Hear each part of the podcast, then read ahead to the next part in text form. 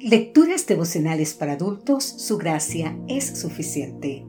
Cortesía del Departamento de Comunicaciones de la Iglesia Tentista del Séptimo Día Gascue en Santo Domingo, capital de la República Dominicana.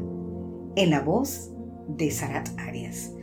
Hoy, 3 de abril, ¿vacación o vocación? Es una pregunta, ¿eh? El libro de Primera de Corintios capítulo 1 versículo 26 nos dice, Considerad pues, hermanos, vuestra vocación.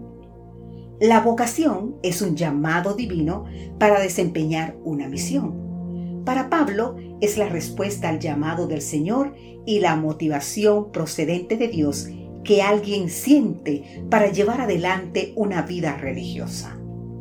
Entonces, vocación ¿Es el llamado a realizar un trabajo puntual o es algo de toda la vida? ¿Es un asunto profesional, particular y parcial o es completo e integral? Algunos entienden por vocación la inclinación a ser pastor o ministro religioso, pero Pablo no se refería solo a los pastores, sino además a que todos los hermanos consideraran la vocación sin importar su oficio, trabajo u ocupación. Todo creyente tiene o debería tener su vocación. Puesto que la vocación es el llamado de Dios, todo creyente tiene vocación de hijo misionero de Dios. Por su parte, una vacación o vacaciones es una suspensión temporal del trabajo, de los estudios u otras actividades habituales para descansar. Si no estamos de vocación, entonces estamos de vacación.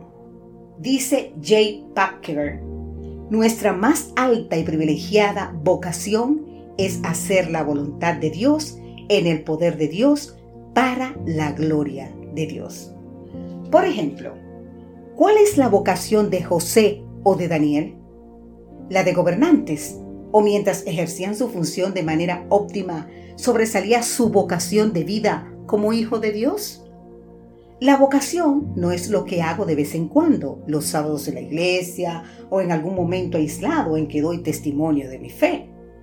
Para Pablo, vocación es tanto el llamado como la pasión que direcciona y envuelve el ser todo el tiempo y en todo lugar. Pasé mis primeros 18 días de vida hospitalizado, o sea, desde que nací. Cuando me dieron el alta fue porque los médicos le dijeron a mis padres que ya no podía la medicina hacer nada por mí. Triste diagnóstico. Simplemente mis padres debían llevarme a la casa a morir allá. Mis padres oraron todo el camino mientras íbamos a la casa a su manera. Dijeron, si salvas a nuestro Hijo, Señor, cuando sea grande, te lo dedicaremos. Dios resolvió de manera milagrosa mi problema pulmonar y me salvó la vida.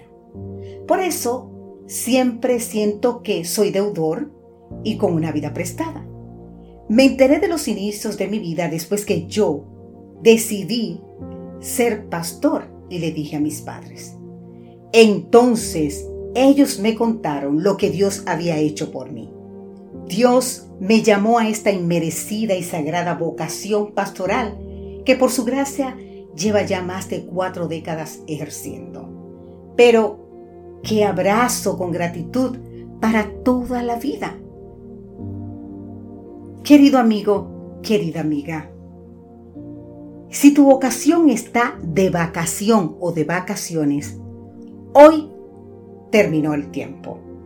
Recibe el ruego del apóstol a los creyentes como el ruego de Dios para ti y vive, vive como es digno de la vocación a la que fuiste llamado. No te detengas. Que Dios te bendiga.